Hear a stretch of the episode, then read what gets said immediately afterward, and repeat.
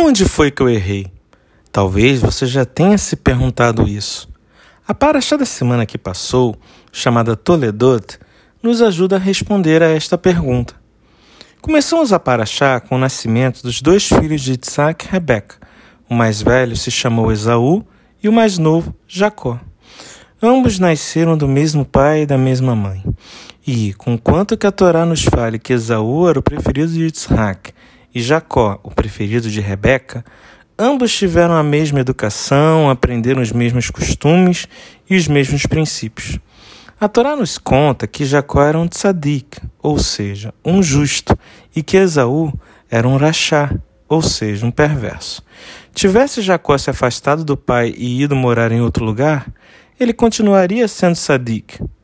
Tivesse Esaú ido para uma estivá, uma escola religiosa para homens que ainda não casaram, ele continuaria sendo rachá.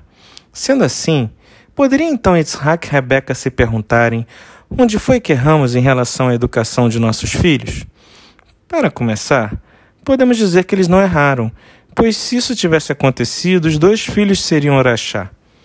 Para responder a esta pergunta, a Torá nos conta, logo no início da Paraxá, que Esaú e Jacó já brigavam na barriga da mãe. Mesmo antes de nascerem, antes de terem qualquer ensinamento dos pais, os dois já não se entendiam. Sendo assim, talvez a resposta para a pergunta é que, se os pais se esforçaram, fizeram melhor e deram a melhor educação que podiam aos filhos, mas mesmo assim os filhos se desviaram, então talvez a culpa não seja dos pais. Cada pessoa vem para este mundo para cumprir uma história, e talvez isso nos ajude a explicar por que dos dois irmãos um era tzadik e o outro era rachá.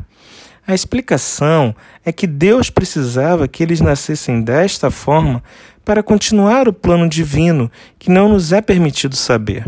Sendo assim, da próxima vez que as coisas não saírem do jeito que você planejou, não fique se culpando.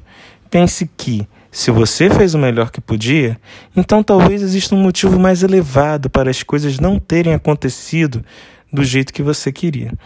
Que você e sua família tenham uma semana abençoada. Meu nome é Jacques e esta foi mais uma mensagem para você. Shavuot